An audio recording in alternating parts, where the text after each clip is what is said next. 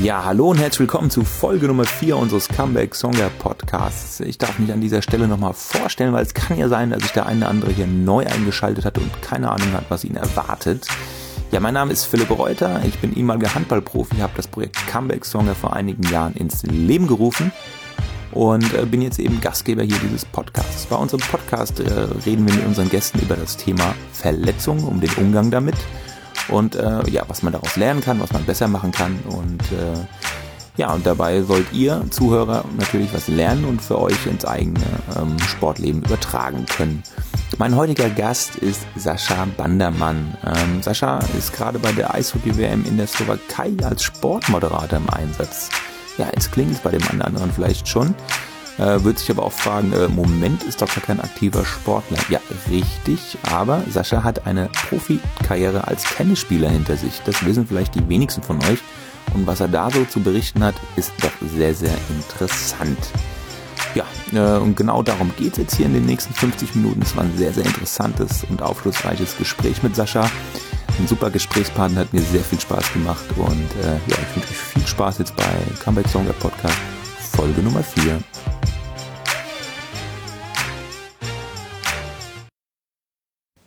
Ja, hallo Sascha, schön, dass du da bist.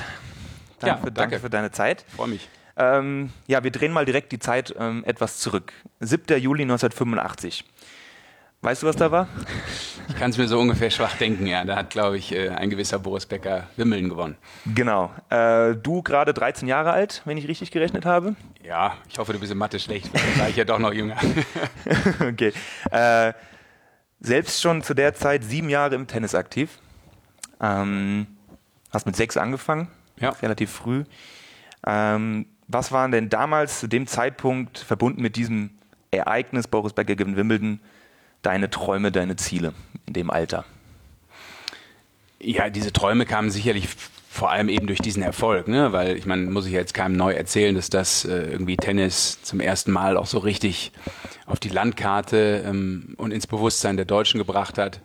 Und so war es bei mir als kleiner Junge natürlich auch. Ich weiß noch, ich bin damals äh, vom Wandern mit meinen Eltern in Österreich runtergehetzt vom Berg, weil wir wussten, Boris Becker spielt dieses Wimbledon-Finale und das musst du jetzt sehen. Und haben wir uns da im Hotelzimmer vor den Fernseher gesetzt und dann war das natürlich etwas, dann gewinnt er das auch noch, wo du dich so als Kind äh, widerspiegelst und das, was du irgendwie auf dem Platz, auf der Straße äh, immer so gespielt hast, ähm, mit anderen Kindern, vielleicht gegen die, gegen die Wand, gegen das Garagentor, ja. Äh, Nicht, dass die Eltern sich darüber gefreut hätten.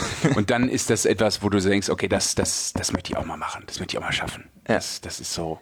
Also du warst in dem Traum. Alter auch schon sehr ambitioniert ähm, und Ja, ambitioniert vielleicht noch nicht, aber das ist so das erste Mal, wo du so irgendwie für dich das Gefühl hast, wow, da passiert irgendwie was. Und da Ja. passiert in dir drin auch irgendwas, dass du merkst, wie cool ist das denn? Also was kann man denn da alles erreichen? Und äh, da hält so ein 17-Jähriger so einen Pokal hoch. Das ist ja völlig verrückt. Ja. Hast du dir vorstellen können, dass dir das auch passiert? Also warst du so ähm, selbstbewusst in dem Alter schon oder hat, weil deswegen fragte ich, was war dein Ziel so in dem Alter? Gab es da schon diese konkrete Vorstellung dann auch? Nee, das waren, glaube ich, eher so ganz normale, verrückte Träume. Da, ob ich jetzt äh, Rollhockey auf äh, der Straße mit Freunden gespielt habe, dann hast du doch eher so klassisch diese Superstars der damaligen Zeit nachgespielt, äh, im Eishockey oder was auch immer, oder dann eben im Tennis. Und dann hast du dir das so ausgemalt, wie man irgendwie ein Turnier gewinnt. Aber dass das jetzt wirklich klassische Träume waren, in dem Sinne noch nicht. Da war das vielleicht noch ein bisschen zu früh, ja. Ein paar Jahre später, also 87 bis 89, warst du Top 5 unter, der deutschen, unter den deutschen Jugendspielern. Also du warst ja schon äh, ein recht gutes Talent. Ja, ja, bei mir, ich, du, ich bin das so sukzessive durchgegangen, würde ich sagen. Ich bin eigentlich so ein klassisches Beispiel dafür, wie man sich so im Sport äh, innerhalb der Fördersysteme so durchhangelt, im Positiven jetzt natürlich. Ja. Ähm, das heißt, du startest irgendwann im Club, ähm, dann merkt jemand, okay, der ist talentiert, dann geht's ins Kreistraining, ins Bezirkstraining, Ja. Verbandstraining irgendwann und dann irgendwann eben auch in den deutschen Kader und äh, habe dadurch eigentlich so alles durchlaufen und so die ganze Maschinerie durchlebt. Und in der Jugend, ähm, ja, weil ich war ich schon immer so einer der der Besten im Jahrgang. Also die Jahrgänge waren ja damals immer so zweigeteilt, also zwei Jahrgänge zusammengefasst. Äh, bei mir dann eben 70, 71 oder 71, 72, äh, je nachdem, was für ein Jahr das war. Und da war ich schon immer so einer der Top-Jungs, aber ähm, ich habe auch nicht besonders viel gewonnen, erstaunlicherweise. Ja, also obwohl ich es eigentlich hätte aber irgendwie, müssen. Äh, irgendwie war es ja trotzdem unter den Top 5, ne? Also du warst Genau, genau. Ich war auch immer bei den deutschen Jugendmeisterschaften dann immer eigentlich so einer der, von dem alle dachten, der könnte das mal gewinnen ja. und so, ne? So ähm, Favorit, aber okay. äh, ich habe es letzt, letztlich nie so richtig gerockt. Wie sah damals so in der, jetzt in der Jugendzeit, in der wir jetzt gerade noch sind, so mhm. dein, dein Trainingspensum aus? Wie muss man sich das vorstellen? Wie war das gewichtet mit Training, Schule? So, wie war da so die Prioritäten verteilt? Schule, was war Schule? ah, okay. ja, du, das ist natürlich schon so gewesen, dass man einfach sehr wenig Zeit, so wenig Zeit wie möglich in der Schule verbringt und es auch damit eben äh, immer ermöglicht, so viel Tennis wie möglich zu spielen oder Sport zu treiben. Äh, ich war gefühlt äh, freitags nie in der Schule, äh, weil du da immer schon auf Turniere gefahren bist. Das war aber so genehmigt. War alles abgeklärt, genau. Ich hatte einen sehr coolen ähm, ja, Koordinator, nachher auch Oberstufenkoordinator der immer gesagt hat, ist mir völlig egal, was du machst, äh, wenn die Noten nicht stimmen, ist es dein Problem, nicht meins. Ja? Und das fand ich so eine ganz gute Einstellung. Damit hat er mich eher gefördert, als äh, irgendwie so laissez-faire machen lassen. Und ich habe schon äh, eigentlich, sagen wir mal so, ab dem zweistelligen Alter 10, 12, als dann so wirklich losging, auch mit, mit, mit Leistungssport, mit diesem Kadertraining.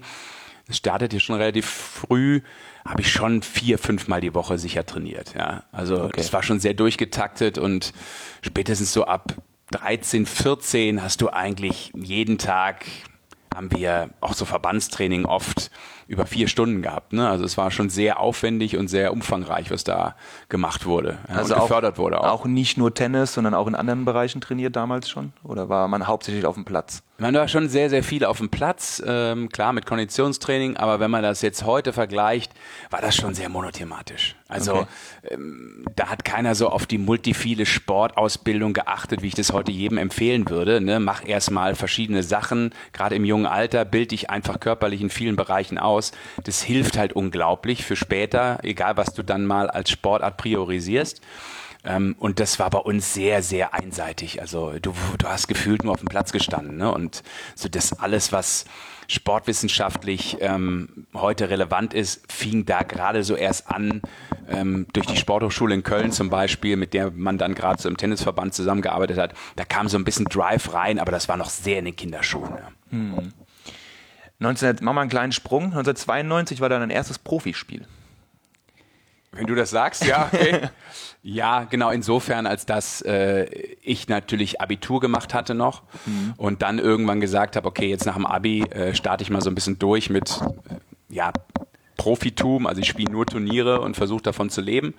Das hieß ähm, ja auch dann, dass man durch die Weltgeschichte gereist ist. Gerade im Tennis, man muss ja viel reisen. Ne? Mega, ja. Äh, das ist der große Vorteil und natürlich auch ein total großer Nachteil, ja, weil du einfach äh, als Einzelsportler ähm, ja immer on Tour bist, äh, sehr viel alleine on Tour bist. Äh, Gerade wenn du jetzt auch noch nicht die große Kohle verdienst, ist es schon ein relativ anstrengendes und hartes Leben, weil ähm, du selten in der Lage bist, äh, mit Coach zu reisen. Ne? Ähm, hm. Mit jemandem, der dich supportet, äh, du spielst da irgendwo, weiß ich nicht, äh, in, in, in Indien dein Match alleine oder in Japan und äh, Wie mit 92, dann warst du warst ein junger Kerl auch, ne?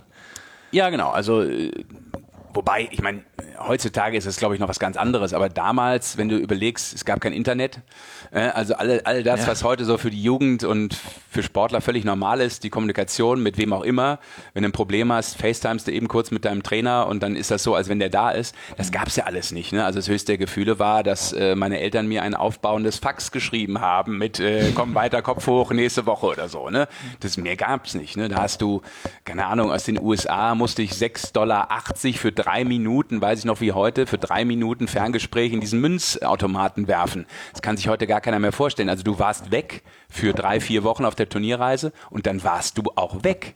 Ne? Also da hast du wirklich einmal die Woche vielleicht angerufen, gesagt, so und so ist es gelaufen and that's it. Ne? Also mhm. völlig und, crazy. Äh, Thema Berichterstattung, also dass die Leute das überhaupt mitgekriegt hätten in Deutschland. Wie, wie, wie lief das denn damals? Also Na gut, ich habe ja angefangen dann auch klassisch mit äh, den kleinen Weltranglistenturnieren. Das waren ja. damals so die 25.000 Dollar Turniere. Ne? So damit fing das an, 25.000, 50.000 Dollar, dann ging es immer so höher, ja. bis du irgendwann dann ähm, über die Challenger-Level äh, bei den großen Tour-Events warst, wo dann deutlich mehr Preisgeld verteilt wird. Und äh, ja, da, da, hat natürlich damals gar keiner was mitbekommen. Also heute guckst du dir, keine Ahnung, im Stream äh, jedes kleine Turnier an und wenn es nur eine Kamera ist, aber du kannst gefühlt äh, verfolgen, was dein Kind macht, was dein Schüler macht, was auch immer. Äh, das ist alles damals äh, überhaupt nicht möglich gewesen. Da kamst du wieder, konntest du auch erzählen damals, ne? Konntest auch gefühlt lügen, ne? Ah ja, gut, Viertelfinale verloren, ganz okay. eng, 6-7 im dritten. Das ist dann der Vorteil. Das ist dann der Vorteil, ne? Äh, aber wie war das für dich, also als es dann losging, so mit der Profikarriere, als du dich wirklich dazu entschieden hast, jetzt ähm, quasi ähm, alleine loszuziehen, mehr oder weniger, äh, schon mit dem Ziel, ähm, da richtig was zu reißen, oder? Ja, da war das Ziel natürlich schon da. Das ähm, ging ja auch so mit einher, dass dir Menschen erzählt haben, mach das mal, du kannst das packen. Ne? Also es gibt so in meinem Werdegang natürlich dann immer Leute, ähm, auf die man ein Stück weit auch gehört hat, äh, wo man das Gefühl hatte, hey, ähm, das sind Menschen, die kennen sich aus. Ich war mit 14, 15 zum Beispiel früh beim Klaus Hofsäß in der Academy in Mabea mal für immer Trainingswochen. Er hat dann auch gesagt, also wenn alles normal läuft, Top 100 für den Jungen kein Problem, allein weil er schon die Beine hat, also die, die, die, ja. die Schnelligkeit und äh, die Beweglichkeit, sagen wir mal, in den Beinen hat, um im Tennis erfolgreich zu sein. Ähm, ja, viele andere, dann irgendwann natürlich war ich ja im Nationalkader unter Niki Pilic und äh, der dann auch äh, große Stücke auf einen gehalten hat. Aber ähm, ja, der, mein Ziel ging dann eigentlich so, hey, Top 100. Ne? Das ist so das, was jeder irgendwie erstmal erreichen will im Tennis, weil da fängt so an, spannend zu werden. Da fängt so an, dass du automatisch für Turniere qualifiziert bist, die äh, wichtig sind, die groß sind. Ähm, und deshalb also dieser erste Schritt im Tennis ist eigentlich für alle erstmal Top 100. Also zumindest für die, die jetzt nicht gerade komplett ja. außergewöhnlich sind. Ja. Jetzt ähm, ist ja unser Thema hier Comeback Stronger, also es geht ja immer auch um Verletzungen. Ja.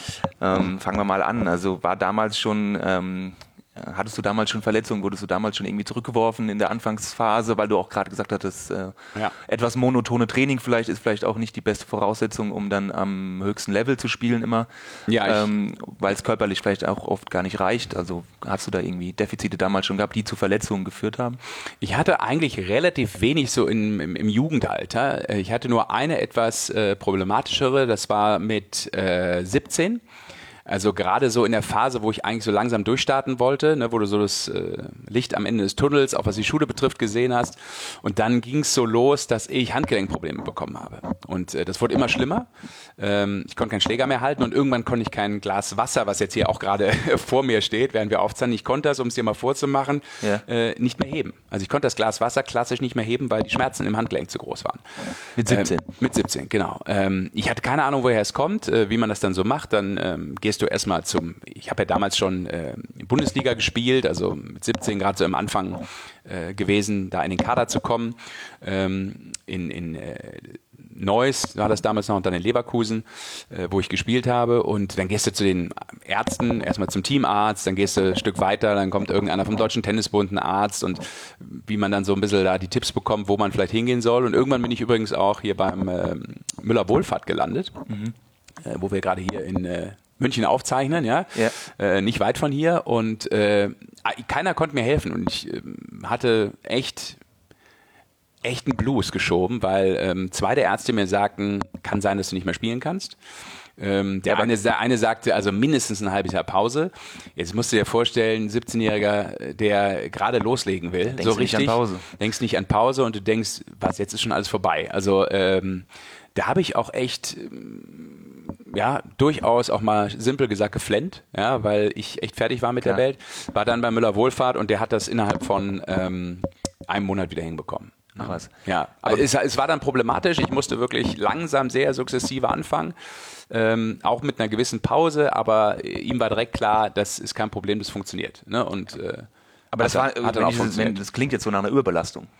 Nee, das war etwas ganz Simples eigentlich. Hat nur okay. nie einer erkannt. Bei mir war die so. Wachstumsfuge zwischen Elle und Speiche zu groß. Ja, also ähm, da ist beim Wachstum was falsch gelaufen, sage ich jetzt mal, nicht so entwickelt, wie es hätte vielleicht sich in, zu dem Zeitpunkt entwickeln sollen. Und durch die Belastung auch Handgelenk-Tennis war das so eine Kombi aus äh, ja, Wachstumsschwäche und eben Überbelastung. Ähm, war aber relativ schnell und das war das Gute. Das war mir damals auch sehr wichtig natürlich als junger Spieler. Ähm, ich wollte jetzt nicht, oh Gott, was, was, was kriege ich jetzt da für, für Medikamente? Ne? Aber es war nur homöopathisches Zeug, das war das Coole. Aber einer meiner äh, Freunde in der Mannschaft äh, in Neuss, der ist Apotheker gewesen, habe ich erstmal die Liste gegeben, guck mal hier, was muss ich denn alles nehmen? Und dann sagte er mir, völlig entspannt, alles easy, ist ja überhaupt nichts, ist ja gar nichts dabei. So, mach das mal. Und es führte dazu, dass das äh, dann eben, sagen wir mal, diesen Wachstum beschleunigt hat. Und äh, dann mhm. war das nach einem halben Jahr auch wieder so, dass ich völlig normal spielen konnte, ja, ohne Probleme. Okay. Dann hattest du aber trotzdem schon mit 17 deinen ersten größeren Rückschlag sozusagen, den du damals verkraften musstest. Ja, mental vor allem. Ne? Also ja. genau, da so äh, mit klarzukommen, dass die Leute sagen, äh, Geht das war's jetzt. Ne? Also pff, das war schon, das war schon echt hart. Da kann ich mich gut dran erinnern, ähm, weil also mein Vater zum Beispiel ähm, war ein recht ordentlicher Fußballer. Ne? Der war so auch in den äh, Kadern früher äh, mit, mit diesen Overrats dieser Welt äh, und hat mit äh, ja, 17, 18 einen ähm, Meniskusschaden gehabt. Damals irreparabel, ne, weil es damals irgendwie in den, keine Ahnung, 50ern gefühlt, ja, äh, kein 16er war es natürlich, keiner, keiner operiert hat. Das ging damals noch nicht. Und da hatte ich so aus seiner Erzählung auch immer so das Gefühl, okay, das ist auf einmal vorbei. Ne? Auf einmal ist, geht nichts mehr. Und äh, die, diese Angst hatte ich auch. Und das war, glaube ich, eher sogar etwas, was ich vom Kopf verarbeiten musste, als jetzt eine klassische Verletzung, ähm, wo man über ewig Reha sich vielleicht wieder zurückfighten muss. Ich musste das auch alles machen, natürlich, die Reha und so. Aber das war noch im Rahmen. Also für mich war das Problem eher größer mental, weil du dann ja das Gefühl hast, oh Gott, wann geht's wieder los? Ne, also wann, wann, wann tut es das nächste Mal weh? Hat er das wirklich richtig diagnostiziert? Ich meine, da ist ja auch eine Riesenbelastung auf so ein Handgelenk. Mega, Tennis, ja. Ne? Also du zeigst auch die ganze Zeit auf deine linke Hand, du bist Linkshänder. Ja, ist richtig. Du bist genau. immer noch Linkshänder natürlich. Ähm, ja, wie bist du da so, kannst du dich noch erinnern, also wie bist du da wieder rausgekommen aus diesem mentalen Loch? Also wie hast du dich da motiviert damals? Ich habe einfach versucht, das wirklich so über Day by Day zu lösen. Also wirklich von Tag zu Tag zu leben und auch so zu trainieren. Ja, also dass du gar nicht dir das große Langzeitziel jetzt setzt. Also dieses, was ich vorhin erzählt habe, ich will mal Top 100 kommen, das war da erstmal so ein bisschen weg. Ähm, für mich ging es erstmal darum, ähm, so zu spielen, auf ein Level zu kommen, dass ich da auch in der Bundesliga ähm, spielen kann, ne, dass ich bei der Mannschaft sein kann, dass ich trainieren kann, dass ich täglich in der Lage bin, immer so ein bisschen mehr zu machen. Ähm, das ist, glaube ich, auch mal das unglaublich einfach gesagte, aber so schwierige, wenn du Verletzungen hast, ähm, das wirklich so zu nehmen, dass du Tag für Tag trainierst, ohne durchzudrehen, weil du weißt, Mist, in zwei Jahren ist aber eigentlich, keine Ahnung, bei Leichtathleten zum Beispiel jetzt das große Ziel Europameisterschaft, Weltmeisterschaft, ne, wo du eher so im Zyklus bist. Tennis hat natürlich den Vorteil, dass du eigentlich jede Woche ein Turnier spielen kannst. Hm. Also du hast diesen Druck nicht so dramatisch. Der einzige Druck, der entsteht bei uns, ist, dass du natürlich ähm, in der Weltrangliste nach einem Jahr immer deine Punkte verlierst. Na, also wenn du jetzt, sagen wir mal, eine längere Verletzung hast, äh, normalerweise verlierst du einfach deine Punkte und damit auch deine Ranglistenposition. Mhm. Ja? Ähm, das ist so der Druck, der in dieser Einzelsportart vorherrscht und äh, den hatte ich zu dem Zeitpunkt bei der ersten Verletzung natürlich noch nicht, weil ich da mit 17 ja noch gar nicht so dramatisch hoch in der Weltrangliste war. Ähm, das würde man sich dann oder hätte man sich auch relativ schnell wieder erspielen können. Ne? Ich weiß gar nicht, was ich zum Zeitpunkt, würde ich jetzt lügen, mit 17 wahrscheinlich so 600, 700 in der Welt oder sowas. Ne? Also da bist du schon, hast du schon Punkte und kannst auch Turniere spielen, aber ähm, nichts, was dich jetzt dramatisch zurückgeworfen hätte. Ja. Hm. Also, wie du ja schon jetzt gesagt hast, es ähm, wurde ja quasi dann ähm, geheilt sozusagen. Ähm, hast es geschafft, da die Schmerzen zu überstehen. Ja, und dann ging es weiter. Ähm, du warst insgesamt, also wir machen, machen mal einen kleinen Sprung, äh, insgesamt warst du dann acht Jahre Profi. Ja bis 2000. Ähm, 2000 hast du dein letztes äh, Profispiel bestritten. Ähm, ist ja doch eine ganz schön lange Zeit. Ähm, kamen in der Zeit dann noch weitere Probleme mal dazu, äh, Verletzungen? Ja letztlich die Verletzung, die dazu geführt hat, dass ich ähm, dann auch aufgehört habe, wenn du so willst. Also natürlich ist das immer, sagen wir mal, dokumentiert, dass du da noch ein Profispiel gemacht hast. Das ist natürlich auch äh, sachlich richtig, ja. Aber ähm, da ist natürlich eine viel größere Trennung gewesen. Also ich habe eigentlich dann über die Jahre ähm, wenig Verletzungen gehabt. Ich hatte einen Bänderriss. Ähm, das ist ja dann relativ okay. Ne? Das, das haltst du in drei, vier Wochen wieder aus, sagen wir mal. Das, das geht relativ schnell. Ähm, und habe dann aber, äh, nachdem ich auch so in der Weltrangliste nach vorne gekommen bin, war dann so im 300er Bereich, ne, das ist so die Kante, da bist du eigentlich schon so dabei, äh, Turniere spielen zu können, wo es langsam cool wird. Ne? Also du spielst yeah. dann auch, kannst auch Qualis für die Grand Slam Turniere spielen, ne? also sprich die vier großen Wimbledon yeah. äh, und äh, Australian Open, French Open oder US Open, kennt ja äh, sicherlich yeah. der ein oder andere Zuhörer, kann ich mir vorstellen, oder Zuhörerin. Äh, von daher äh, war das schon so eine, so eine Kante, wo wo es langsam war, wo ich so dran war, ist vielleicht zu packen. Und ähm, eigentlich so, just in dem Moment habe ich äh, mir in der Bundesliga, ähm, die ja immer nur sechs Wochen im Tennis geht, das war ein relativ kleiner Zeitraum eigentlich, den du dafür opferst. Also kurz zur Erklärung für die, die nicht so im Tennis zu Hause sind.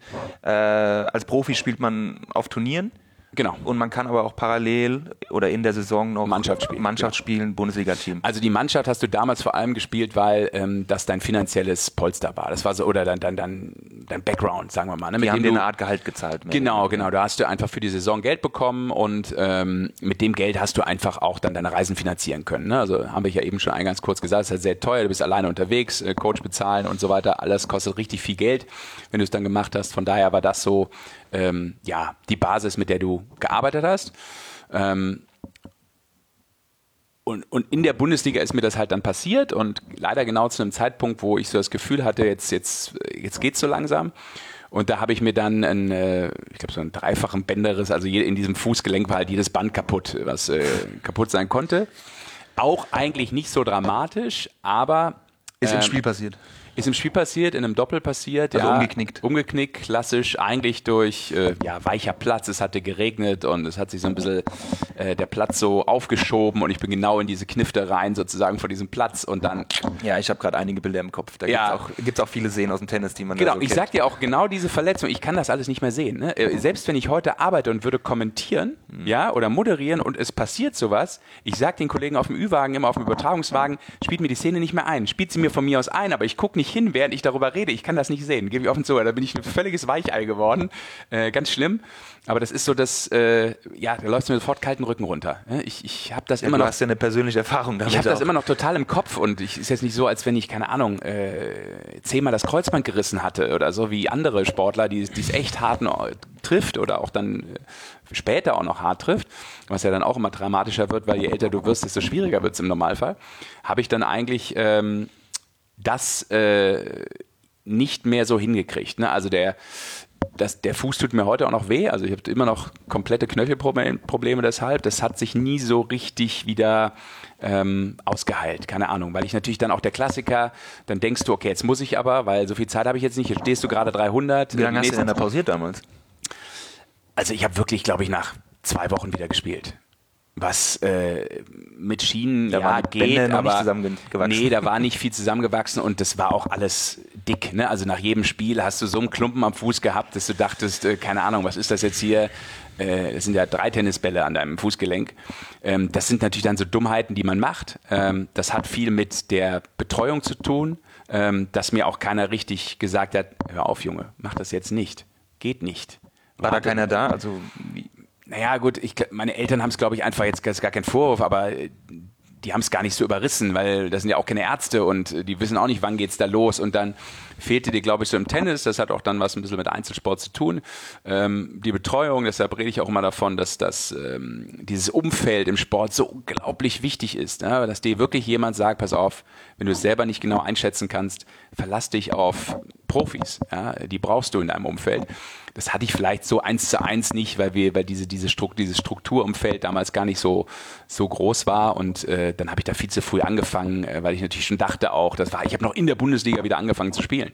Ne? Also ähm, das ist relativ am Anfang passiert, dann habe ich zwei Wochen Pause gemacht und dann habe ich irgendwann wieder gespielt, weil wie es so ist, dann geht es darum, schaffst du die Endrunde vielleicht und komm, sei doch dabei, wir brauchen noch jemanden und wenn es nur fürs Doppel ist, aber ja, und dann äh, opferst du dich da auf und ähm, das hat mir so ein bisschen hinten raus dann auch. Äh, Falscher Ehrgeiz, ein bisschen, ne? Ja. Und dass es so ist, merkst du natürlich dann auch heutzutage einfach, ne? Also das Böse kommt ja dann ganz, ganz oft zum Schluss und sowas bei mir auch, dass ich heute einfach merke, dass ich da ein paar Dinge gemacht habe, die letztlich total dumm waren. Also. Ja, aber ich kann es ja auch irgendwo nachvollziehen, weil du warst ja da auch irgendwie so drin äh, in so einer Spirale. Ich meine, du, gerade wie du ja schon gesagt hast, als Einzelsportler, ähm, da hat man irgendwie auch ein bisschen mehr Druck äh, in der Mannschaft. Also da kann man ja auch mal ersetzt werden. Und äh, da gibt es auch vielleicht mehr Leute drumherum, die einem, wie du schon gesagt hast, die einem so ein bisschen die Richtung vorgeben. Aber du warst halt alleine, ne? ja. mehr oder weniger, und hast ähm, dein Ziel, dein Traum gehabt. Und ähm, hast du denn damals zu der Zeit eine Ablenkung gehabt oder irgendwas anderes noch gemacht neben dem Tennissport? Ja, das war eigentlich noch nicht so die Phase. Ähm, das kam dann ein bisschen später. Also ich habe eigentlich mich natürlich immer, bin jemand, der war immer sehr interessiert an vielen Dingen. Also äh, war so ein bisschen mein Nachteil auch als Sportler, als Profisportler auch, wenn ich jetzt, sagen wir mal, äh, ins Ausland gereist bin. Ich verstehe. Dann hatte ich, nee, nee, nee. Ach so, nee, gar okay. nicht das, gar nicht das. Also es ging da überhaupt nicht um Nachtleben, äh, falls du das jetzt ansprechen wolltest. Das gab's natürlich auch, ja. Äh, ein Schelm, wer jetzt äh, Böses dabei denkt, aber nein, natürlich würde ich lügen, wenn es nicht so wäre. Aber das war nie so ähm, mein primäres Ziel, sondern ich äh, bin irgendwo in eine Stadt gereist und war, weiß was ich, in Los Angeles, sage ich jetzt mal, dann wollte wollte ich diese Stadt aufsaugen, da wollte ich diese Stadt kennenlernen. Ich äh, bin totaler Musikfreak, ich wollte da abends dann äh, auf Konzerte gehen, weißt du, da, da, also etwas, was dir alles bietet, ja, auf einen Fleck. Ähm, oder Sehenswürdigkeiten mal angucken, ne, wenn du irgendwo warst. Und das hat mich oft so ein bisschen von dem abgehalten, wofür ich manchmal eigentlich da war. Das ist mir so ein bisschen entglitten, oft gebe ich zu. Ähm, das war vielleicht so meine Schwäche und die hatte auch ein bisschen damit zu, zu tun, dass ich halt oft so alleine unterwegs war und mich das einfach unglaublich interessiert hat alles. Ne? Und ähm, ich war dann vielleicht nicht, ähm, wie soll ich sagen, ähm, sportdeppert genug, weißt du, so, also, dass du einfach nur sagst, okay, wofür bin ich hier? Und das andere kann ich ja noch machen, wenn ich 50 bin. Aber äh, da, da, da habe ich oft so, äh, ja, so zwei Herzen in meiner Brust gehabt und das war, das war eigentlich so das für, ich habe mich generell für die Themen da interessiert, die, äh, die beim Reisen so aufkommen. Ne? Hm. Und das ist ja auch ein totales Geschenk gewesen. Also äh, wer weiß, ob du diese Reisen nochmal machst. Also irgendwann fängst du an zu arbeiten, dann hast du, keine Ahnung, Familie, wann fährst du dann noch in Urlaub, wo fährst du hin, äh, wann hast, hast du überhaupt das Geld dafür irgendwann mal und wann hast du die Zeit und hast du überhaupt die Gesundheit später noch, wenn du mal fertig bist mit der Arbeit, das dann zu tun. Deshalb ist, glaube ich, so Reiserei als Profisportler schon ein äh, tolles Geschenk, äh, Menschen, Leute, Nationen kennenzulernen. Ja, ja, kann ich auch verstehen, ja. dass du das ein bisschen ausgenutzt hast dann. Ähm, also, wie, ah, wie wir gehört haben, hast du nach zwei Wochen standst du quasi wieder auf dem Platz. Ja. Hast aber noch Schmerzen gehabt, oder? Ja, klar. Schmerzmittel halt, ne? Hm. Ja. Ibu 800. Sowas zum Beispiel, ja. Keine Ahnung, ob es damals noch eine Steigerung dazu gab, aber.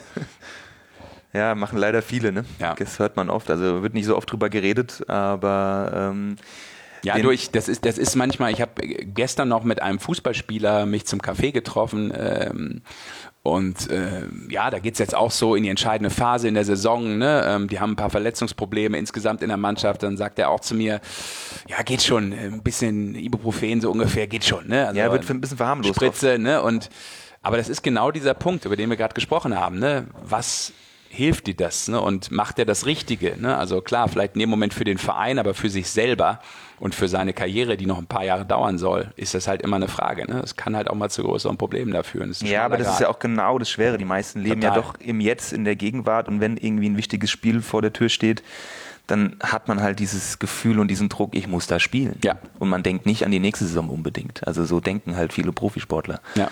Und das mag einerseits irgendwie, man kann sagen, das ist total falsch, aber wenn man mal sich in die Lage eines Sportlers hineinversetzt, muss man es auch ein bisschen nachvollziehen können. Ja. Einfach, dass das, ich meine, dafür ist ein Sportler da, dass er das macht. Ja, ähm, und deshalb sind, glaube ich, heute die Jungs und Mädels, die das machen, viel weiter, weil sie einfach extrem viel mehr über ihren Körper auch wissen ne? und das auch verstehen können, was da passiert. Ähm, das äh, hatten wir damals so in den ja, das ist auch ein 80er, 90er ja. nicht so richtig. Das ist schon, hat nochmal einen unglaublichen Drive aufgenommen, allein, ja. allein Trainingslehre. Ne? Also das ist etwas, was dir früher auch gefehlt hat, einfach so ein bisschen das, das Wissen, auch von außen dann und die Betreuung. Ja, ja. Gut, vielleicht hätte ich hätte mich auch selber dafür interessieren können, ein bisschen mehr vielleicht, ne? Aber ähm, es ist einfach nicht so, dass, dass du dieses Umfeld hattest, äh, wo dir äh, ein Physiotherapeut direkt sagt, pass mal auf, das und das musst du machen. Ja, das sind die Übungen, die, die dich nach vorne bringen. Mhm. Ähm, also das war dann so ein Knick, also quasi nach diesem Bänderriss, dann gingen die Probleme nie mehr so richtig weg und am Ende führt es zur vorzeitigen Karriere? Aufgabe oder wie? Na, vielleicht die Verletzung als solches nicht. Das ist dann bei mir so eine gar eine Mischung gewesen, glaube ich. Ich ähm, hatte natürlich immer Probleme damit. Ich habe angefangen dann auch übrigens äh, so ein bisschen chronische Schulterprobleme zu bekommen. Die habe ich heute noch. Ähm, mhm muss mich da demnächst auch jetzt operieren lassen, weil ähm, so die klassische Sehnenverletzung, ne? Supra- und Infraspinatus, vielleicht sagt das irgendeinem was, ne? Das ist ein typisches Tennisspieler-Ding, ne? Impingement-Syndrom hier oben, dann klemmt es zu und dann kannst du einfach nicht mehr servieren. Michael Stich hatte das zum Beispiel, das ist so der, einer der Gründe, warum der, glaube ich, auch aufgehört hat, ähm, ohne mich jetzt mit dem vergleichen zu wollen, aber nur von der, von der Schulterproblematik her. Und es waren halt so diese, diese es war diese Kombination, also die hat es schon sehr schwer gemacht, ja, muss man echt sagen.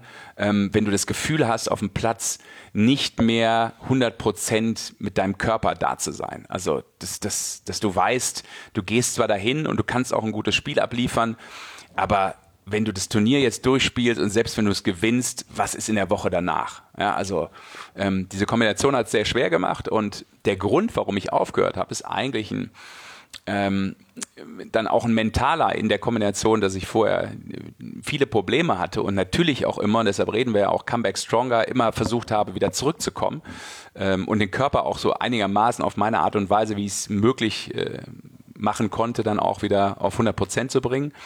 Aber äh, ich habe in Wimbledon ähm, Quali gespielt und äh, weil wir eingangs darüber geredet haben, das ist ganz schön, dass du damit angefangen hast eigentlich. Ähm, das große Ziel, Wimbledon. Jeder will Wimbledon spielen. Ne? Also wenn alles egal ist, alles andere schmeißt du hinten das drüber. einmal Wimbledon, einmal auf dem heiligen Rasen im Hauptfeld ja. gespielt zu haben, das wäre es schon gewesen, sage ich mal. Also hätte ich für immer schon gefühlt glücklich sein können. Äh, ich habe Quali gespielt und habe ähm, im Einzel damals, äh, ich glaube in der zweiten Quali-Runde gegen den Italiener Diego Nagiso hieß der, ein Linkshänder auch verloren, der viel weiter war als ich und äh, viel mehr mit diesem ganzen Druck da umgehen konnte. Jetzt spielt sie hier Quali. Das muss man dazu sagen, die Quali wird in Roehampton damals gespielt, also auf so einem Cricketfeld. Da zeichnen Nicht sie ganz auf dem Heiligen Rasen. Das hat mit Heiligen Rasen noch gar nichts zu tun. Das ist so weit weg wie wir gerade vom Mond. Das ist äh, schlimm, aber so ist es, obwohl es örtlich nur ein paar Kilometer sind. Ähm, und da war ich schon ziemlich geblost. Da habe ich gedacht, jetzt hast du hier die Chance und spielst. Und ich habe es einfach auch echt nicht abgerufen. Ja? Also ich habe einfach ein schlechtes Match gespielt. Ich habe es mental nicht gepackt, ähm, damit umzugehen. Und dann habe ich Doppelquali gespielt mit einem äh, Rumänen damals, äh, der in Deutschland gelebt hat, André Pavel, der war später auch Top Ten in der Welt im Einzelnen, richtig guter Junge, auch Master Series Turniere gewonnen, also große Turniere. Äh, und wir haben in der letzten Quali-Runde ähm, in fünf Sätzen verloren. Also wir waren wirklich so kurz davor, äh, ins Hauptfeld zu kommen. Und mir war es übrigens da auf Deutsch gesagt, shit, egal, ob das jetzt Einzel oder Doppel gewesen wäre. Ich wollte einfach da in dem Hauptfeld mal dabei sein. Ne? Also es war der große Traum, mal Wimmeln zu spielen.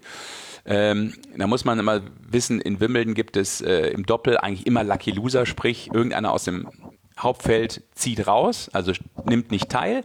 Es sind oft die Einzelspieler, die dann am Einzel verloren haben, sagen, interessiert mich das Doppel jetzt hier, kein, kein Bock mehr, ich fahre nach Hause, äh, sodass immer wieder Plätze frei werden. Wir waren der erste Lucky Loser, so nennt man das, also die ersten, die ins Hauptfeld reingerückt wären.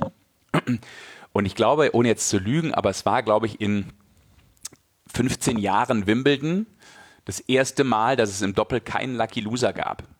Ja, also wir hatten dieses Glück nicht, um nachzurutschen, was eigentlich völlig normal ist.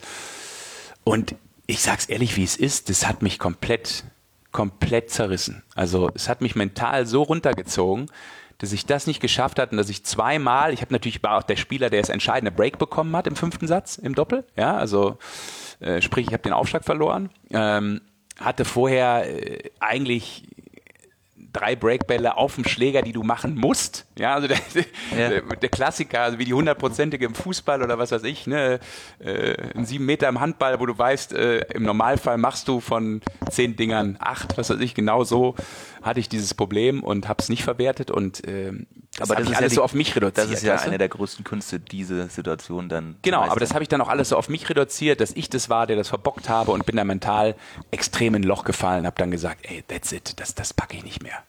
Ich packe okay. das nicht mehr. Und äh, habe dann einfach vier Wochen den Schläger nicht angefasst. Ne? Mhm. Also habe eigentlich eine falsche Reaktion gezeigt, ja? weil Genau das ist es, worüber wir jetzt auch reden. Genau ja. da musst du sagen, jetzt erst recht. Ja. Nur, ich war da schon ein paar Jahre älter. Ich habe mir überlegt, deshalb vielleicht auch zu viele Gedanken immer gehabt und nicht nur ähm, straight einfach Richtung Tennis gedacht, sondern ich war schon jemand, der gedacht hat, okay, wie läuft's, wenn es nicht läuft? Ne? Also was machst du, wenn es nicht läuft? Wo geht's dann hin? Und das hat auch ein bisschen was mit dem Umfeld zu tun. Ich finde, das ist ein Problem in Deutschland auch. Das wird von so vielen Leuten gefragt, wann machst du denn mal was Richtiges? Ne, wann, wann, wie, was, wie lange willst du noch Tennis spielen? Ja. Ne, also dieser Respekt für Sportler ist leider, leider sehr, sehr selten da. Wir Das sind, wir sind keine traurig. Nation, die Sport liebt. Wir lieben den Erfolg, aber den Weg dahin, den wollen die Leute nicht gehen, weil sie sagen, ja, aber, aber mach doch erstmal eine Ausbildung und das ist doch viel wichtiger oder, oder Schule ist doch viel Ich wichtiger. glaube, das werden nur Fußballer heutzutage nicht mehr gefragt. Ja, Ich bin wahrscheinlich, selber wahrscheinlich. Handballprofi ja gewesen und Ja, da wirst du doch gefragt in den ja. Randsportarten, ohne, ohne das jetzt, äh, wir nennen sie jetzt Randsportarten, weil aber blöder Begriff auch, aber du weißt, was ich meine. Ja. Ne? Und das, das, das, das war damals in Amerika, wenn ich in Amerika Turniere gespielt habe, deshalb habe ich da total gerne gespielt, da kamen die immer nur, oh, you can do it, ey, cool, dass du das machst und so super, ne? Ja, go for it, weißt du, also eine ganz andere Mentalität und äh, da habe ich mich auch zu sehr beeinflussen lassen. Das hat äh, mir auch nicht gut getan. dann haben wir es ja jetzt schon so ähm, in etwa angesprochen. Also es gab dann quasi, deine Gedanken haben sich ein bisschen geändert, äh, einen Übergang so Ja. langsam vom Profitennis zum neuen Lebensabschnitt. Ja. Kannst du da mal ein bisschen ins Detail gehen, wie das dann so ungefähr aussah jetzt nach deinem Karriereende dann? Ja, also, sorry, also Entschuldigung wegen dem Karriereende. Gab es jetzt wirklich so ein letztes Spiel? Also Nee, klar genau, das- irgendein letztes Spiel, aber äh, war das so ein schleichender Prozess? So hat sich das- das angehört, das nach, Wim, nach der verpassten Wimbledon-Chance? Nein, ein schleichender Prozess insofern, als dass ich natürlich gesagt habe, okay, international lasse ich das jetzt ausklingen. Also ich bin da bei 300 in der Welt äh, Weiter hängen geblieben. weiter ging's das ist ja schon okay, ne? Ja, Wenn du voll. überlegst, du bist der 300 Beste in der Einzelsportart. Keine Ahnung, wenn ich der 300 Beste Fußballer gewesen wäre, wüsste ich heute Total. wahrscheinlich mit dem Geld nicht wohin, wobei das jetzt nicht der, der, das einzige ähm, Thema ist, dass es um Geld geht, aber nur von der, von der, vom Ja, ja. Vergleich her, ne? Im Einzelsport ist das dann halt deutlich, deutlich schwerer, weil du im Tennis nur maximal in den Top 100 richtig Geld verdienst. Ich habe dann weiter natürlich Bundesliga gespielt die Jahre, das war auch körperlich alles kein Problem, ja, äh, weil du damit gut Geld verdienen konntest und es nach wie vor dann auch eine, eine, eine schöne Basis war. Und von daher habe ich einfach eher aufgehört, jetzt die internationalen Turniere zu spielen. Ich bin, ich bin einfach weniger gereist. Ich habe immer noch auch mal gespielt, was damit zusammenhing, dass die Verträge gekoppelt waren, auch an Weltranglistenpositionen. Also hast du einfach pro Jahr mehr Geld bekommen. Ähm, und dann habe ich äh, erstmal klassisch überlegt, was machst du jetzt? Ähm, hab bei meinem äh, Vater eine äh, ne- ne Ausbildung gemacht, ähm, weil das so das naheliegendste war. Der ist hat einen Großhandel, Elektronikgroßhandel. Da habe ich dann klassisch eine Ausbildung zum großen Auslandskaufmann gemacht. Allerdings habe ich dann relativ schnell gewusst, okay, ich, äh, mu ich muss das jetzt irgendwie zügig machen. Ne? Du bist jetzt hier nicht in der Lage, äh, noch fünf Jahre äh, den, den, den fröhlichen Studenten zu geben, sondern du brauchst eine Stringenz. Du brauchst das wie im Tennis auch, wie im Sport. In, in, das, muss, das muss eine Struktur haben. Mir da selbst irgendwas zusammenzusuchen, gehe ich jetzt mal zu der Vorlesung oder dahin. Da wäre ich abgedriftet. Deshalb habe ich das, äh, ich habe dann berufsbegleitend studiert, ne? ähm, und äh, also Sportbetriebswirtschaft und äh, dachte auch, das war ja so ein bisschen das, wohin es gehen könnte. Ne? Ein paar BWL-Themen mit Sport gekoppelt. Warum nicht? Das hat mich interessiert. Äh, mein Vater hatte damals auch in seiner Elektronikfirma noch äh, die Idee, äh, so, so eine Sport-Section aufzumachen, wo es vielleicht auch was für mich gewesen wäre. Und äh, wir hatten dann damals überlegt, Mensch, wie sieht's denn aus äh, mit der Erfahrung, vielleicht so Richtung Sportlerbetreuung, ne, Agentur aufzumachen, sowas in der Richtung. War dann, Da dachte ich, dann passt das ganz gut. Ähm, ich hatte dann aber relativ schnell immer so das Gefühl, und das kommt eigentlich aus der Historie, dass ich schon damals so auch in der Bundesliga äh, mal hier und da so einen kleinen Gastbeitrag gemacht habe für die lokale Zeitung. Ja, äh, ich war mal, hab mal beim Radio reingeschnuppert und fand das total spannend, so die, die Berührungspunkte der Medien mit, mit, mit der Bundesliga damals. Ähm, und habe dann gesagt, äh, Papa, ganz ehrlich, ich, ich will noch mal irgendwie was probieren mit, mit Medien. Also das, das interessiert mich nach wie vor. Das, ich glaube, das ist mein Ding. Ähm, Dann sagt er, ey, probier's halt. Ne? Also bist ja jetzt noch nicht festgefahren in dem Sinne. Äh, und habe dann mich einfach ganz stumpf für Praktika beworben. Äh, unter anderem bei damals noch äh, Premiere, Ja. äh, bei dem Fernsehsender ähm, und bei der Welt am Sonntag, weil ich beides machen wollte. Ich wollte mal Fernsehen und wollte mal Print machen. Also Tagesprint kannte ich schon durch, durch die lokale Zeitung, deshalb dachte ich, komm, machst du mal äh, so, eine, so eine Wochenzeitung. Bin dann nach Hamburg gegangen eben für, für die beiden äh, Praktika und ähm, Welt am Sonntag habe ich relativ schnell, relativ schnell gemerkt, mega, was die da machen. Tolle, tolle Autoren, ne, tolle Journalisten. Aber so eine Woche rumrecherchieren für eine Geschichte war nicht so mein Ding. Ich wollte mehr so täglich irgendwas machen. Ja. Ne? Also es war toll, das mitzubekommen, aber ich habe relativ schnell gemerkt, ähm, nee, nicht so dein Ding und ich glaube, ich bin auch einfach nicht so der Mega-Schreiber. Ja? Ähm, und dann bin ich äh, zum Praktikum gekommen, äh, zur Premiere, was witzigerweise damit zusammenhing, dass Patrick Wasserzieher, heute ein sehr bekannter Moderator äh, bei Sky nach wie vor noch, äh, Tennisfan und Bonner, kam aus Bonn und ist immer auch zur Bundesliga nach Leverkusen gefahren, um Tennis zu gucken und hat mich da auch spielen sehen. Hatte irgendwann ah. dann halt natürlich meine Bewerbung auf dem Tisch, konnte das zuordnen, wer der Typ ist. Ah. Hat dann bei mir angerufen und gesagt, hier, ich kenne dich quasi, warum willst du das denn machen? Ähm, dann habe ich da am Telefon so eine Art äh, kurzes Assessment Center gemacht und dann äh, hat er mich eingeladen und habe ich da das Praktikum gemacht. Also es sind manchmal auch die, die ähm, ja, Vorteile und äh, komischen Connections, die sich als Sportler ergeben, die dann manchmal zu etwas führen. Ja. ja. Ähm, war damals noch überhaupt Tennis in deinem Kopf dann? Weil das klang dann alles so ein bisschen aufregend auch und ging dann alles so ein bisschen schnell. Hast du das dann so ein bisschen abgehakt auch, was eigentlich die paar Jahre zuvor war? Weil, oder andersrum gefragt, Siehst du das ähm, so ein bisschen deine Tenniskarriere so ein bisschen tragisch oder bist du damit im Reinen? Weil ja, das dauerte schon was, bis du damit im Reinen bist. Da würde ich jetzt lügen. Ich weiß nicht, ja. wie, wie viele Sportler da wirklich lange brauchen, um äh, das alles wirklich mal so Revue passieren zu lassen, mit sich klarzukommen. Warum hat dies und das nicht geklappt? Das ist ja schwer, weil man ja von Kindesbeinen auf irgendwie so ein Ziel verfolgt und dann merkst du, es geht irgendwann nicht. Das dauert schon lang, finde ich. Also bei mir hat es länger gedauert, das wirklich 100 Prozent zu verarbeiten, dass wenn ich jetzt auf einmal ähm, dann irgendwann auch als, als Reporter bei einem Tennisturnier war, äh, da kannte ich ja noch viele. Gegen viele hatte ich gespielt, gegen viele hatte ich gewonnen. Du schlägst die Jungs ja, ne? Also dann irgendwann gewinnt, keine Ahnung, Nikolai Davidenko die ATP-Weltmeisterschaft, den, gegen den hatte ich nie verloren. Ja, also äh, klar, ja. auf dem Weg dahin, da stand er dann nur 400 oder was auch immer, aber das ändert ja nichts. Ne? Also du hast, du merkst, irgendwelche Jungs machen diesen Schritt und gehen diesen Weg weiter, warum auch immer. Und damit dann auch mal so klar zu kommen, war am Anfang gar nicht so leicht. Ich habe das aber, finde ich, relativ schnell äh, abhandeln können. Aber tragisch würde ich jetzt nicht sagen, weil ich mir dann gesagt habe, und deshalb sind wir auch, sitzen wir hier zusammen und sind auch mit dem richtigen Thema dann äh, äh, ja gerade hier äh, im. Gespräch, weil ich dann wirklich gesagt habe, okay, äh, das eine war es vielleicht nicht und dir fehlte vielleicht auch irgendwas. Vielleicht fehlte dir auch die Leidenschaft. Das war so eine Selbsteinsicht. Ja, vielleicht bisschen, fehlte dir ne? die hundertprozentige Leidenschaft, so ja. das Commitment zu sagen, okay, nichts außer ganz oben ist dein Ziel. Und dann habe ich gesagt, im Sinne von Comeback Stronger, jetzt machst du das, aber du gehst in eine andere Welt rein. Aber und machst es da und versuchst da einfach deinen Weg zu gehen und da zurückzukommen. Also ne, im, im zweiten Karriereweg, Berufsweg, wie man das auch mal beschreiben will. Ähm, deshalb kann ich das gar nicht so auf den Sport ziehen, sondern ich würde es eben bei mir in diesen zweiten Lebensabschnitt äh, ziehen und sagen, okay, das war mein Weg, ein Comeback zu starten. Ja, aber für mich selber es, es ist aber auch dann kein Zufall, dass du jetzt wieder im Sport quasi tätig bist. Weil du ja, quasi, das, weil, ich, weil du so das Gefühl hast, du hast ein bisschen was fehlt dir noch von damals und du holst das jetzt auf eine Art und Weise nach, auch quasi in einer anderen Form. Ja, das kann man schon sagen. Es hat schon ein bisschen was kompensiert. Ich glaube, das, das mhm. ist das, was du jetzt meinst, vermutlich das auch. Damit, so, ja. dass ich dabei war. Ich habe äh, die Grand Slam Turniere gemacht. Äh, ich war in Wimbledon als Berichterstatter, als Reporter. Äh, es kam so ein bisschen was zurück. Das ist natürlich nicht diese, diese volle Breitseite äh, Leben, die du aufsaugen wolltest als Sportler auf dem heiligen Rasen. Aber es hat mir so ein bisschen was von dem, was ich nicht bekommen habe und nicht geschafft habe als Sportler, vielleicht schon zurückgezahlt. Ja, das habe ich so vielleicht noch gar nicht äh, mir überlegt, aber jetzt, wo du es ansprichst, würde ich sagen, das ist sicherlich ein Punkt, ja.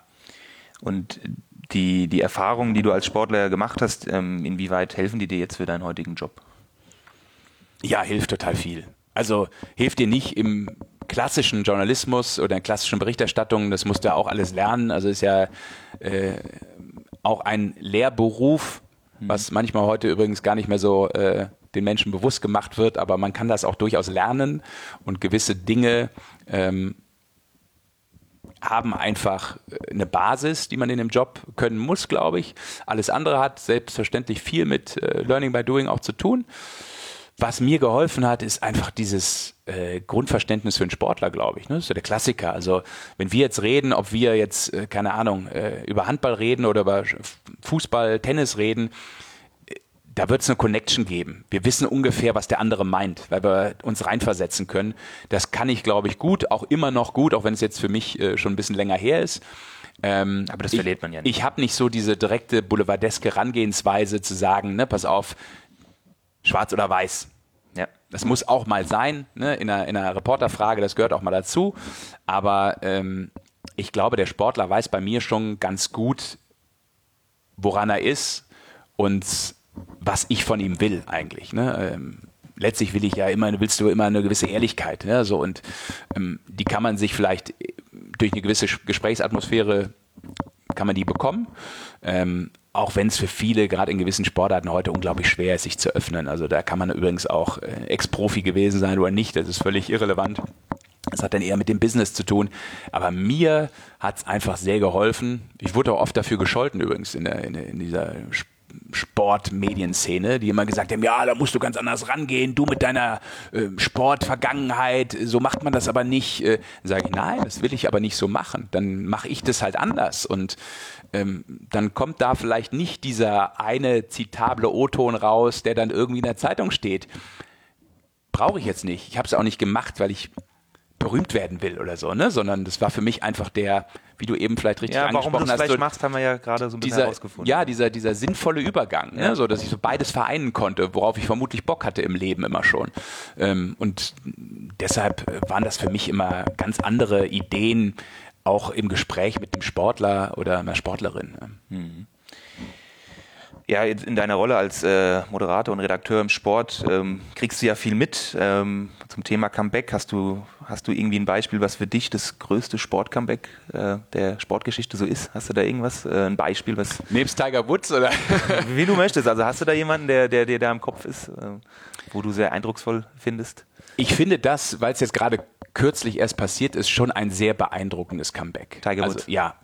Ähm, und zwar vor allem aus zwei Gesichtspunkten. Natürlich vor dem Hintergrund, dass der Typ ja nicht verlernt hatte, Golf zu spielen, sondern offensichtlich in seinem persönlichen Leben so viel passiert ist, was dich auch gar keinen guten Sport mehr ausüben lässt. Chancenlos.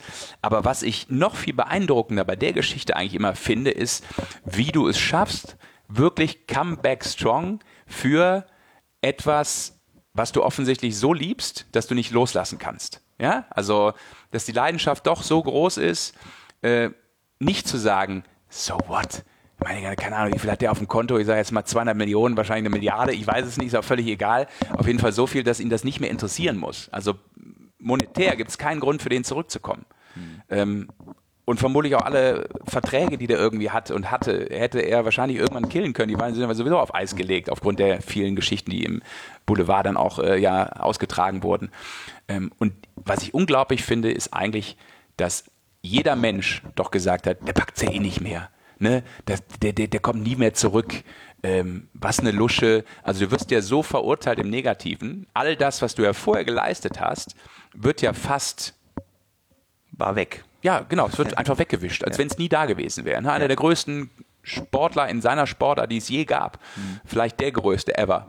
Ähm, und irgendwann haben die Leute ihn nur noch damit assoziiert, dass er, keine Ahnung, äh, ne, irgendwelche Frauengeschichten hat oder whatever. Und das so nochmal zu bringen beim wichtigsten Turnier der Welt, finde ich schon sehr beeindruckend. Also, das ist. Und dann auch im Golf, wo das so schwer ist, weil innerhalb von einer Millisekunde das sich drehen kann und äh, ein Turnier zu gewinnen in der Sport ist so, so tough. Also das, das war für mich schon sehr beeindruckend und äh, es gibt, es gibt viele, viele, äh, die, die ich sehr bewundere für, für so ein Comeback. Äh, ob das jetzt früher solche Leute wie Hermann Mayer waren, äh, oh, ja. der Skifahrer, ne, so, ja.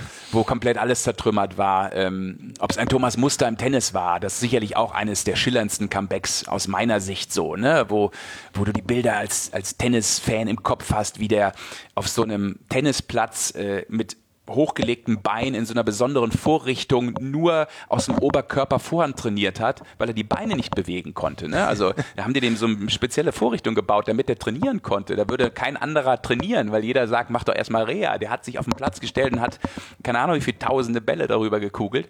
Ähm, oder auch jetzt so eine Kleinigkeit. Ich habe ja gerade die deutsche Eishockeymeisterschaft äh, beendet, so die, sozusagen die Playoffs. Ähm, da sind die Adler Mannheim Meister geworden und da ist ein Spieler äh, dann auch als Kapitän jetzt nochmal Meister geworden, ähm, Marcel Gottsch, der viele Verletzungen hatte. Er kam aus der NHL zurück nach Deutschland 2015. Ähm, 2015, 2016 genau und wollte auch nochmal deutscher Meister werden, hat das nie geschafft ähm, und hat nur Verletzungen gehabt. Mhm. Ja, also schwere Knieverletzung. Und da immer wieder zurückzukommen, wenn du weit über 30 bist, also pff, da die Ruhe nochmal zu haben und die tägliche Arbeit in dieser Reha, was sich ja kein Mensch vorstellen kann. Das ist ja das Toughste, was es überhaupt gibt. Ja. Die Leute sehen das ja gar nicht, weil davon gibt's ja, das wird ja meistens nicht dokumentiert. Ja, deswegen ja. gibt es unser, unser Projekt hier und äh, um ja. da mal drauf aufmerksam genau, zu machen, weil es ist ja echt oft so, also ne, du weißt ja selber, es gibt, der Spieler verletzt sich, es gibt einen Bericht darüber in der Zeitung. Und dann hört man wieder, wenn er sein Comeback gibt von ihm. Genau. Und was ist in der Zwischenzeit eigentlich? Und darum geht es ja hier auch genauso. Und das ist halt echt eine harte Phase. Ähm, und das vergessen die meisten oder wissen gar nicht, was da ein Spieler so durchmacht. Ja. ja. Deswegen äh, sehr schöne Beispiele hast du da genannt. Äh, man merkt deine Leidenschaft für den Sport direkt. Äh ja, und weil, weil, wenn ich das ganz kurz noch sagen darf, weil ich den Marcel erwähnt habe, der ja. dann eben es auch noch schafft, obwohl er gar nicht mehr dran geglaubt hat. Und das ist ja auch etwas, wo du den Glauben aufrechterhalten musst, um stärker zurückzukommen, was so schwer ist, aber äh, über die lange Leidenszeit und dann kriegst du vielleicht wirklich mal äh, den Credit und du kriegst es auch zurück. Und er hat dann auf einmal, obwohl es gar nicht mehr normal war, äh, mit der Nationalmannschaft das letzte große Turnier gespielt, das war Olympia. Hm. Und wir erinnern uns alle im Eishockey, Silbermedaille. Hm. Also diesen unglaublichen Erfolg dann doch noch mitzuerleben, obwohl das auch spitz auf Knopf war, dass das gar nicht geht. Und dann jetzt nochmal danach noch eine Verletzung gehabt und jetzt nochmal deutscher Meister zu werden äh, nach zwölf oder letztlich 20 Jahren dann insgesamt, das sind so schöne, schöne Momente, da freut man sich auch mit den Leuten irgendwie mit. Das, das ähm, ja, darf, ja. man denn, darf man auch ab und zu, dann finde ich auch mal zeigen als Reporter und das, das, das, macht, das macht, schon Spaß. Also, Vielleicht sollten wir Marcel Gottsch auch mal einladen. Klingt sehr interessant, was er dann zu berichten hätte wahrscheinlich. Ja, ja. Ähm, ja, das war doch ein schönes Schlusswort sozusagen. Jetzt noch abschließend eine Frage. Jetzt schauen wir mal äh, kurz voraus. Jetzt haben wir viel zurückgeschaut. Ähm, du bist ja als Moderator äh, viel unterwegs. Worauf freust du dich denn als nächstes in den nächsten Wochen? Ja, also während wir jetzt sprechen, ist es äh, kurz vor Abreise mehr oder weniger zur Eishockey-Weltmeisterschaft, die ich mhm. zum zehnten Mal äh, en bloc mache. Also ein kleines Jubiläum für mich auch. Glückwunsch. Ähm, ja, gut. Äh, auf jeden Fall sehr cool, weil einfach tolle Sportler, tolle Jungs. Ähm, du, du kennst das. Äh, es ist im Handball nichts anderes. Das ist einfach ein tolles Get-Together und ein super Zusammengehörigkeitsgefühl äh, in dieser Mannschaft. Ähm, du kannst mit den Jungs Ihr seid auch nah umgehen. Dran, ja? Genau, du bist nah dran. Die lassen auch Nähe zu. Ne? Die freuen sich auch, wenn, wenn über sie berichtet wird. Das ist ein besonderes Miteinander und ähm, ja, bin äh, natürlich, nebst dass ich da Reporter bin, auch einfach Fan von dieser Sportart und, und von den, ein Stück weit auch von den Jungs irgendwie. Äh, und das, das macht immer Spaß, das, das äh, zu begleiten. Und da freue ich mich jetzt äh, erstmal drauf. Und dann, und dann übrigens auf äh, nach anstrengenden Wochen noch viel Urlaub. Okay. Mit der Family. Ja, das klingt doch schön. Ja, Sascha, dann äh, sage ich danke ähm, für deine Einblicke in ja, deine gerne. Tenniskarriere und dein jetziges äh, Danke, dass ich dabei sein durfte. War sehr, sehr interessant und ich denke, unsere Zuhörer und Zuhörerinnen äh, können davon einiges lernen. Dankeschön. Gerne. Ja, das war Folge Nummer 4 unseres Comeback Songer Podcasts. Ähm, ja, wie versprochen, ein sehr, sehr interessantes Gespräch mit Sascha. Ähm, er hat doch tief blicken lassen. Es gab auch ein paar nachdenkliche Momente, auch witzige Momente. Ähm, ja, war sehr schön, was Sascha so zu erzählen hat und äh, war ein super Gesprächspartner. Wer ihm folgen möchte ähm, auf Instagram ist gerade sehr, sehr interessant, weil er ja viel von der Eishockey-WM auch berichtet und viel ähm, Hintergrundberichte ähm, zeigt. Äh, Sascha Bandermann, so wie man ihn spricht und ausschreibt. Ähm, ja, wer uns folgen will, der darf das auch gerne tun. Darüber freuen wir uns auch. Ihr findet uns auf Instagram ähm, unter come.back.stronger ähm, und auch auf Facebook Comebackstronger. Dann gibt es noch eine Homepage www.comebackstronger.de. Ja, so, das war's für heute. Ich wünsche euch eine schöne sportliche Woche. Trainiert fleißig und wir hören uns hier in zwei Wochen wieder. Dann gibt's Folge Nummer 5.